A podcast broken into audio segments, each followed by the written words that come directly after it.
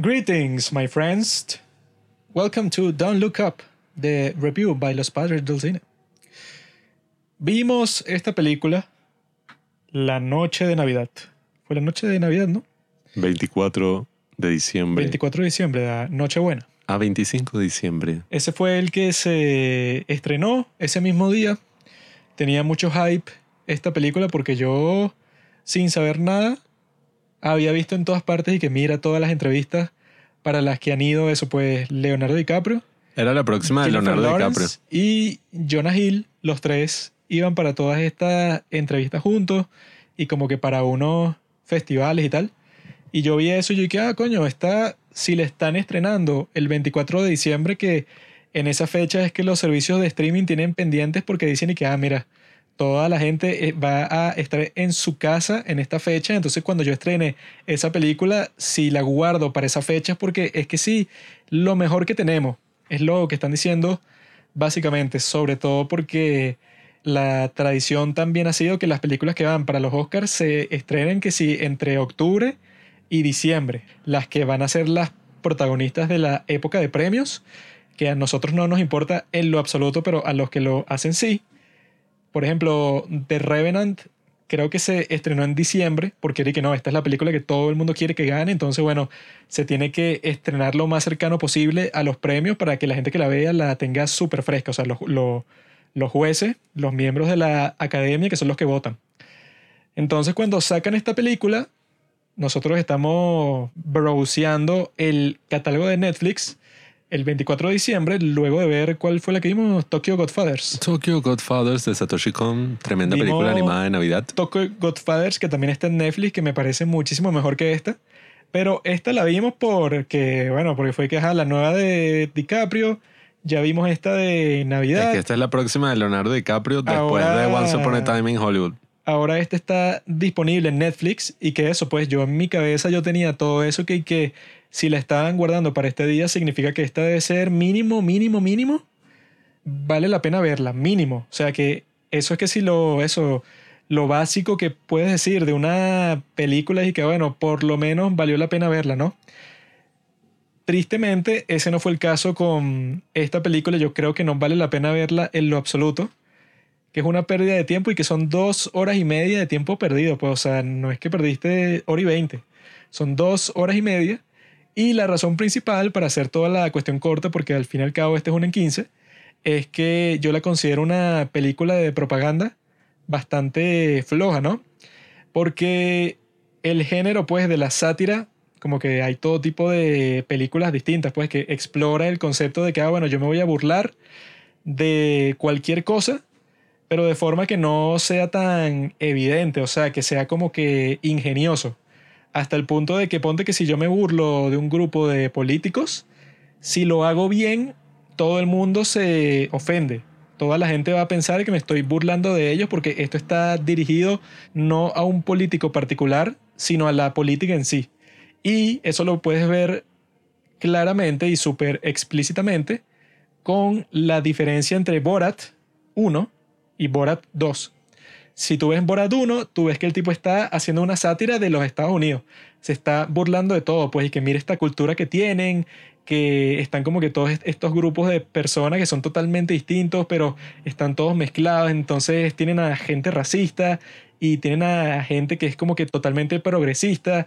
Y cuando se juntan tienen lugar todo este tipo de interacciones súper curiosas, ¿no?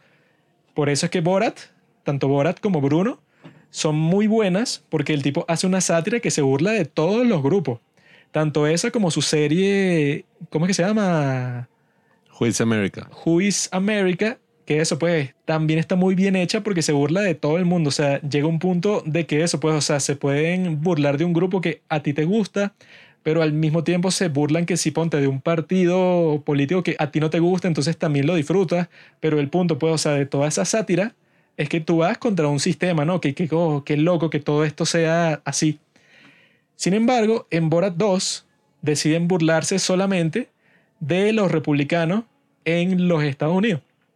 En esta película, Don't Look Up, hacen exactamente lo mismo, se burlan solamente de los republicanos en los Estados Unidos hasta el punto de que eso, pues el eslogan de la película, el título Don't Look Up, es como que el eslogan que se inventan, pues, y que el análogo del Partido Republicano en la película, hasta el punto que ese nombre, Don't Look Up, lo ponen en una gorra roja, como si fuera la de Make America Great Again de Trump, pero eso dice Don't Look Up, ¿no? Entonces es como que toda esa serie de chistes, pero eso de mal gusto, pero no porque sean ofensivos ni nada, sino porque son muy fáciles. Son que se le pueden ocurrir a cualquier grupo de escritores medio creativos sobre cualquier tema, pero en este caso eso pues como que todos estos actores, ¿verdad? Que son súper izquierdistas, tienen lo que llaman TDS, pues que es Trump Derangement Syndrome, que es que están obsesionados con los republicanos, que están obsesionados con que no, que en el 6 de enero casi se destruye toda la democracia y tal. Entonces yo quedé totalmente decepcionado porque lo que yo pensé es que, bueno, esta película en realidad explora toda esta serie de temas súper interesantes pero lo hace de la peor forma posible hasta eso, pues, hasta el punto que siento que perdí mi tiempo.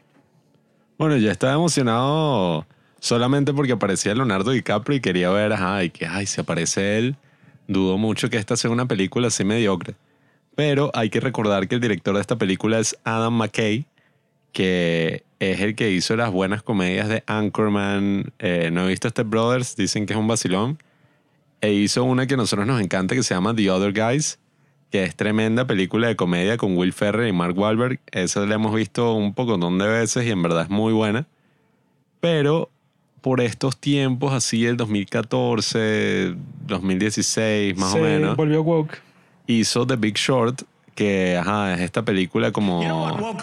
no, la crisis, que fue lo que llevó a la crisis del 2008, que ya The Other Guys más o menos hablaba de eso de una forma entretenida, de una forma graciosa, pero hizo esa de The Big Short y como la broma tuvo un pocotón de nominaciones al Oscar, ganó el Oscar a Mejor Guión Adaptado y eran todos estos actores que si Brad Pitt, Christian Bale, o sea, actuando en esta mega película, en esta mega producción, que por cierto no me gustó. Nada, él ahora se la da de que es bueno, el tipo del sátiro, pues así, el que hace las mejores sátiras él fue políticas. El que hizo Vice. Claro o sea, él es el que hace las sátiras políticas de la actualidad y por eso su próxima película fue la de Vice. Vice es una de las películas esos como que más condescendientes que existen, pues. Esa película cuenta que la historia de Dick Cheney y yo después revisé y vi que el tipo inventó un pocotón de cosas que ni siquiera pasaron en la vida real, o sea hizo como que toda una agenda para mostrar y que, ah, mira, sí, o sea, América está llena de puros tipos que lo que quieren es hacerse ricos y tal, y al final terminan siendo unas críticas que no parecen ser unas películas como las buenas sátiras así políticas. Eh, yo vi que en esta película se nombró mucho la gente que la criticó.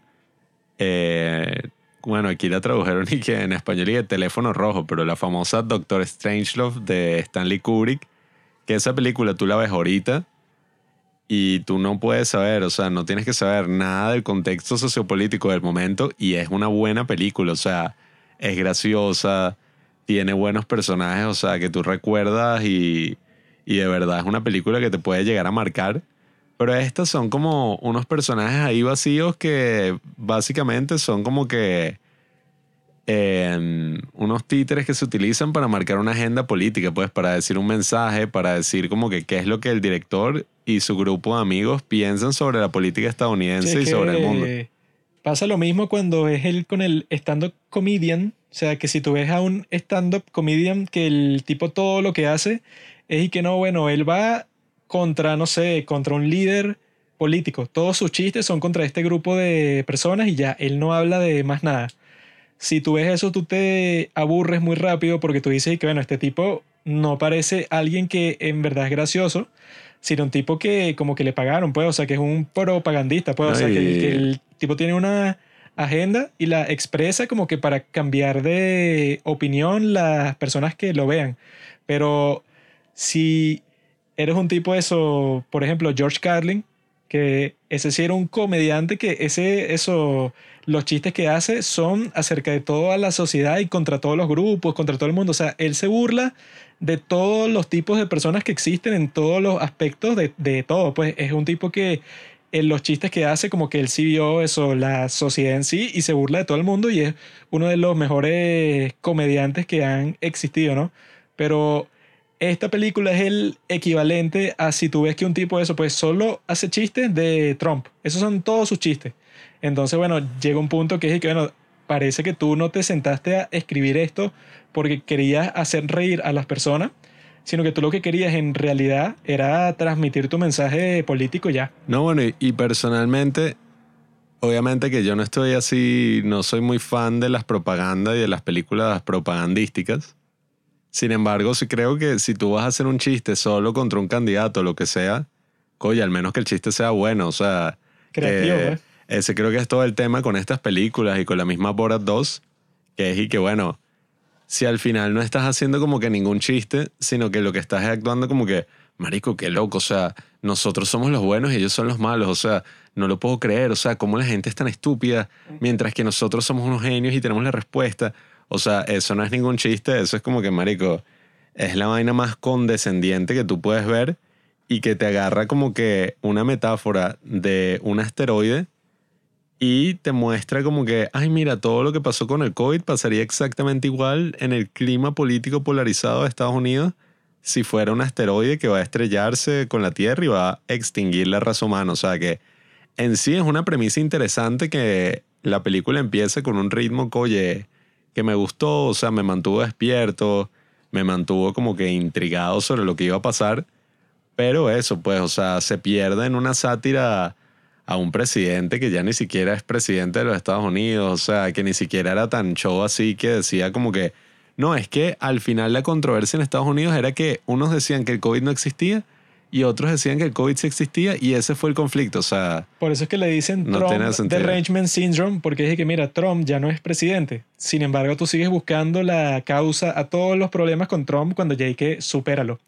Y en esta lo que te muestran con lo del COVID es que si lo más condescendiente del mundo porque el mensaje de la película es que mira, este grupo de genios, ¿verdad? Los científicos o la gente que apoya estas causas y que pro ciencia, entre comillas, esa gente tiene todas las respuestas, pero la sociedad está hecha de cierta forma que los malditos, que son los republicanos, todas las personas que sean de derecha, quieren manipular a la pobre gente para que crean en cualquier estupidez solo para ganar dinero y ya hasta el punto de que eso, puede o que no da risa.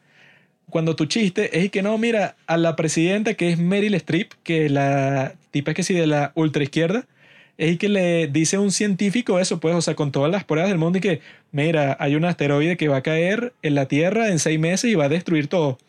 Y la tipa como que ni le presta atención, ni hace nada, eh, y que no, el plan de acción para que eso no pase, tal y tal y tal, o sea, no le interesa en lo absoluto, sino que lo que le dice es y que no, en realidad a mí no me importa eso porque las elecciones del Congreso son como en tres meses, entonces eso, eso, si yo saco esa información ahora, entonces va a ser toda una controversia cuando yo lo que quiero es que mi mayoría en el Congreso sea más grande.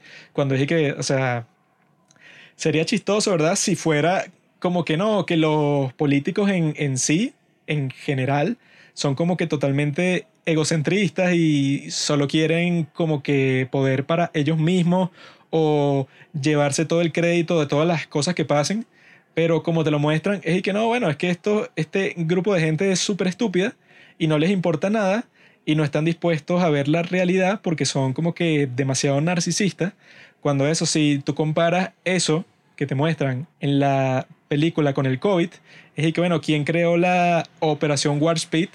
Que fue la operación que fundó, o sea, eso pues que dio el dinero para que se hicieran las vacunas tanto de Moderna como de Pfizer. Que no tendría sentido que tu metáfora principal a un evento catastrófico mundial entre el meteorito de la película y el COVID de la vida real fuera y que no, es que el presidente no hizo nada. Cuando eso, Trump en estos días tuvo una entrevista con Candance Owens que él le dice y que estas vacunas son un milagro, fueron parte de un programa que comenzó mi administración y yo estoy como que súper orgulloso por todo esto. Y yo lo que he escuchado en todo este tiempo es que las vacunas son la herramienta principal para salir de la pandemia y tal. Si eso es así, entonces eso puede, o sea, casi que todo lo que sale en la película me recordó eso, pues principalmente a Borat 2, que yo cuando estaba viendo Borat 2, yo dije, ok, como que no tuviste creatividad en lo absoluto para ninguno de los chistes, porque ponte que sea eso, pues un comediante que hace puros chistes contra Trump, pero que el tipo es súper creativo y los chistes son súper graciosos. Son solo contra él, pero es súper gracioso. Bueno, chévere. O sea, sería de todas formas medio propaganda, pero por lo menos disfrutable. Es que ese es mi mayor problema con la película, pues, que no está bien ejecutada y llega un punto ya un poco hacia la mitad que todo lo que lleva construyendo lo mandan a la mierda para hacer un chiste sobre Big Tech, pues, sobre las grandes empresas tecnológicas. Que no es que yo piense que las grandes empresas tecnológicas, bueno, no, eh, ¿por qué las critican? ¿O por qué critican a Trump? ¿O por qué critican? Ya a este punto en verdad me sabe un poco mierda, pero lo que no me sabe mierda es que, oye, la película traiciona su propia historia solo por hacer este tipo de chistes que en verdad no dan risa. O sea, que ese es el gran problema de una película. Si tú tienes una ideología o tienes lo que sea, pero al final no terminas de hacer la película graciosa, o sea, porque, por ejemplo, tú puedes ser el tipo más derechista, pero tú ves en este ejemplo Borat 1 o algunos segmentos de Who is America donde está este personaje que es como el que simboliza toda la vaina derecha y es súper gracioso, o sea, uno se ríe, uno la pasa bien, uno que al final para eso es que sirve la sátira también, para que la persona que lo está viendo dice, coño, yo también he actuado como ese huevón, que Sí, que vacilón, o sea, rías de ti mismo. Que Exacto. mira, esa actitud la tomo yo de vez en cuando.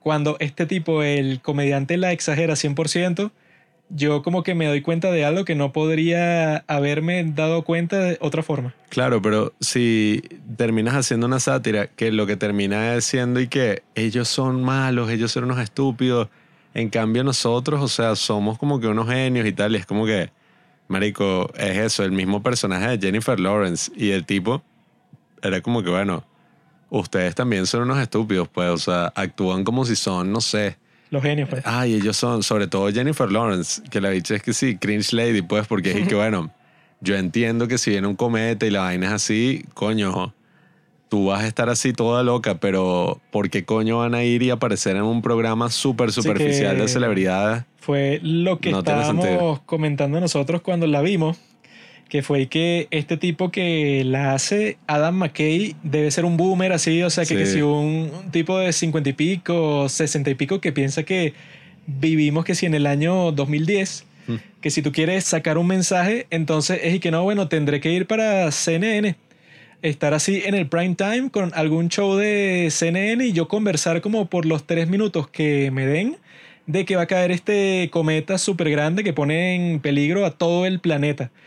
Pero lo que nosotros estábamos conversando y que, bueno, en realidad si eso existiera, eso es lo que hace que la película sea tan tonta que se está Hmm. burlando de algo que ni siquiera sería así, pues. Hasta, hasta los memes que ponen son demasiado piratas, así que Sí, o sea, yo nunca he visto un meme así vida. O memes como de, de hace 10 años, o sea, que son y que, bueno, nadie publicaría algo así hoy, sino que sería totalmente distinto.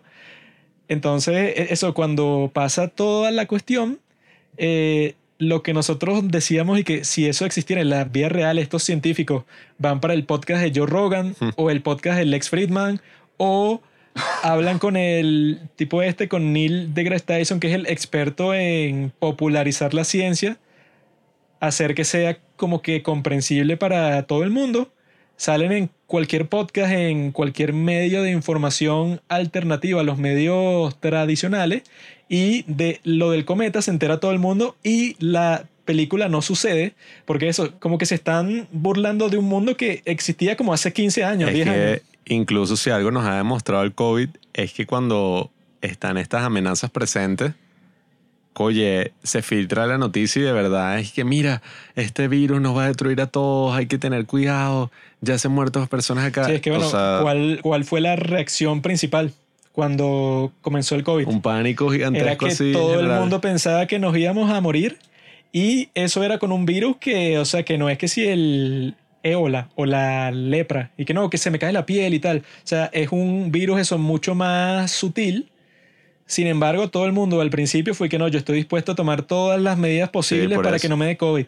Lo que significa que, bueno, ponte que tengan datos creíbles de que viene un meteorito a destruir la Tierra y que como a los cinco minutos de la película es que, bueno, ya los datos no los tienen solo estos tres tontos del principio, sino que los tienen y que todas las universidades del mundo. Sí, O sea, eso pasaría en la vida real y todas las personas en todo el mundo entran en un consenso de que se tiene que hacer algo y ya, y fin, y se acabó. Sí, no, una vaina así toda eh, de Estados Unidos y ya fue el único problema. O sea, la película en sí no tiene mucho sentido. Se está burlando de cosas que ya parece que ni siquiera son así, ni Sí, que existen. ni existen, pues, y que, y que no, Pablo, mira, si yo quiero promocionar algo, tengo que ir a un show cualquiera, eso pues, en el prime time de una cadena que me da muy poco tiempo para hablar, entre noticias que sí sobre celebridades, sobre cantantes y tal, cuando yo tengo que hablar del problema científico más grande del mundo y que bueno, eso quizá era así, eso hace 15 años.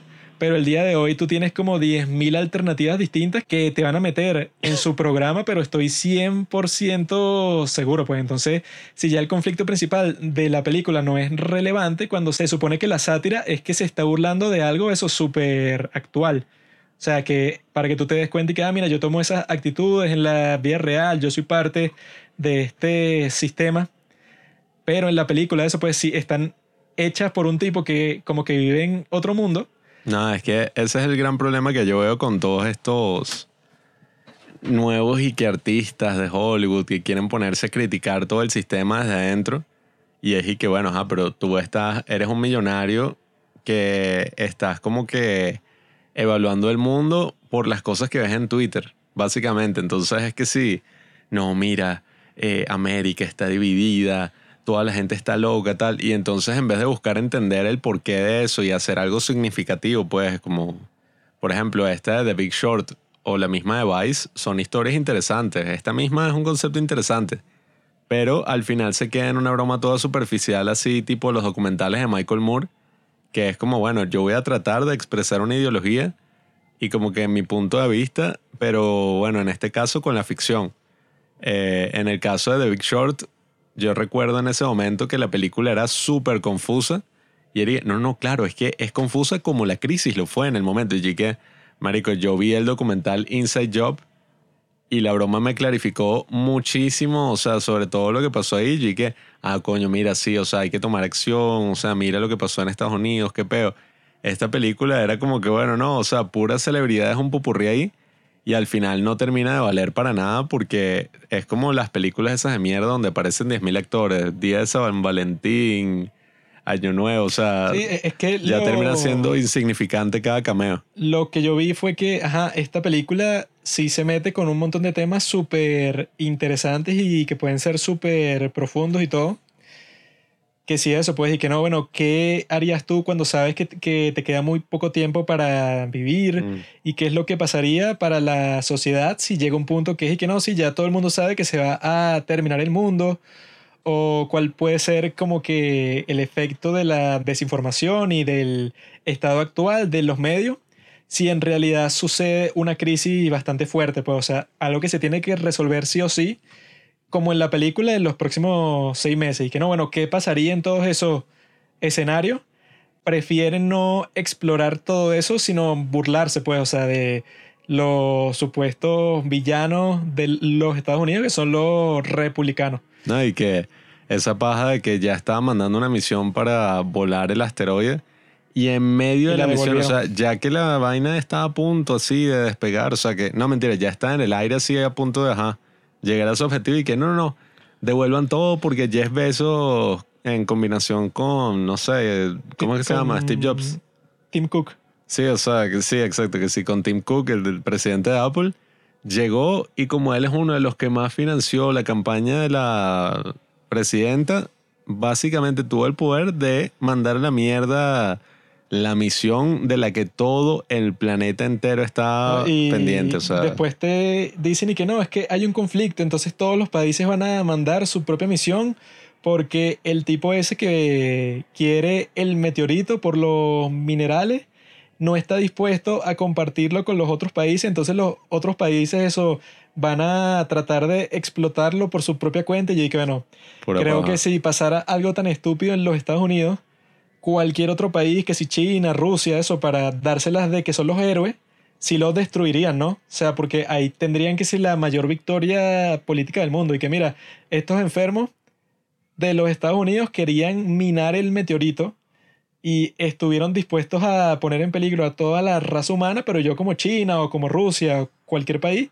yo fui y lo destruí y literalmente salvé el mundo. O sea, si existiera esa oportunidad para ellos en la vida real, eso es lo que harían. Sí, o sea, es que la broma te plantea un conflicto súper estúpido que probablemente nunca pasaría y lo hace de la manera menos inteligente posible que sí los chistes me parecieron mucho como sobre todo todo lo de los teléfonos y esa broma como GTA V. O sea que, ajá, es súper arrecho y tal y pretende hacer una sátira de toda la sociedad, pero los chistes no dan risa, o sea, son demasiado en tu cara. Es como, en vez de poner Facebook, ponían y que Life Invader. Sí, sí. Y era, o sea, era una vaina que es como, ajá. qué coño, sea, qué gracioso, ¿no? Porque Facebook en la vida real como que te invade, ¿no? O sea, tu espacio, tu Sí, privacidad. o sea, agarraba gracioso, como ¿no? que algo que ocurre lo exageraba mil y ya, o sea, ese era el chiste, pues como que... no me resultaron graciosos en lo absoluto, pero para nada. Porque nada, así como tú dices, pues así querí que lo más exagerado del mundo en cuanto a algo que ya no existe, pues, o sea, que ya no es relevante y que no, que los medios solo hablan así de cosas superficiales, de las celebridades y tal, que eso ya no existe porque la gente en primer lugar ya no ve televisión, pues. Claro, o sea, es que, no, y, no, las tendencias dicen que esto sí, esto sabe, y que, marico, con tal de que la Universidad de Harvard saque un anuncio de eso y la Universidad de Oxford también, ya sería un mega escándalo. Y bueno, nada, o sea, en fin, la experiencia, como digo, sí está interesante como película porque se nota que Adam McKay, al menos, ¿sabes? Él ya ha hecho grandes y, o sea, al menos ha hecho buenas películas. Pues la de The Other Guys, que a nosotros nos encanta, es tremenda película. le pasó como a Sasha Baron Cohen que el tipo llegó a un punto, no sé, que se vendió. Que yo sí pienso que literalmente se vendió porque no me explico cómo el tipo pasa de hacer unas sátiras tan buenas y eso, o sea, tan actuales y tan bien hechas como Borat, para hacer Borat 2, que fue que sí, la película más estúpida que he visto en toda mi vida. Bueno, Y eso, que es el mismo tipo, pues. ya no sé si este Adam McKay se haya vendido, sino parece es que eso, hizo The Big Short y como eso entró en la palestra de Hollywood y le dieron el Oscar y entró como en este club exclusivo. Ya de ahí en adelante, ahora el tipo quiere hacer son puras sátiras así, todas show, como la misma de Vice que estuvo nominada a los Oscar y fue un Yo drama también. Creo que en su caso se vendió o quizá lo le lavaron el cerebro entre sus compañeritos de Hollywood, así que, que no, la izquierda es lo mejor, tienes que ser del Partido Demócrata y si no eres así, eres un desgraciado y tus películas tienen que ser completamente políticamente correctas y tal. O sea, yo creo que hay varias posibilidades, pero yo creo que en general eso, pues esta película es que sí, una de las peores que he visto en toda mi vida, por eso, pues, porque es de propaganda completamente. Y ni siquiera propaganda de eso, pues, así que, y que no, bueno, esto es peligroso porque le puede lavar el cerebro a alguien. O sea, si alguien tú lo expones a esta película que claramente quiere cambiar la forma en que tú piensas, bueno, quizá, no sé, logre convencer a unas personas de unas ideas particulares y tal. Esta ni siquiera es eso, porque estoy seguro que no es capaz de convencer a nadie de nada. Entonces, bueno, al fin y al cabo, para concluir, es una pérdida de tiempo total, porque eso es muy larga. Y como dije, pues, o que Netflix le dieron el equivalente del prime time, pues. De que, bueno, nosotros vamos a sacar esta película en el momento en que la gran mayoría de personas en todo el mundo tiene más tiempo libre, o sea, que garantiza que muchísima gente la va a ver. El hecho de que Netflix, o sea, que es que si la plataforma más democrática del mundo, porque ya con solo 10 dólares tiene acceso a todo su contenido sin límites y sin anuncios por todo un mes, el hecho de que los tipos, ¿verdad?, le den su prime time a una película de propaganda completamente, me decepciona mucho de Netflix cuando eso, es que si mi plataforma preferida de cualquier cosa, pues, o sea, de todos los tipos de contenido que existen, Netflix... YouTube es mejor. Netflix está que sí por encima de todas, pero eso, pues le dieron así como que su, su espacio quizá más valioso de todos, se lo dieron a una película que es claramente de propaganda, pues. Eso es lo que me decepciona, pero bueno, pues. Así es la vida, todos estos actores se prestaron para eso. Leonardo DiCaprio, que es tremendo actor, pero ya saben, esto es publicidad engañosa. Se presenta como una gran película, pero es basura. Así que si tienes la oportunidad de no verla o de evitar que alguien la vea, haz tu parte por la humanidad. Gracias por escuchar Los Padres del Cine. Síguenos en Instagram para enterarte de los nuevos capítulos que iremos publicando. Si nos escuchas por Spotify o por Apple Podcast y piensas que este podcast vale 5 estrellas, califícanos. Si no piensas eso, mejor escríbelo en tu diario.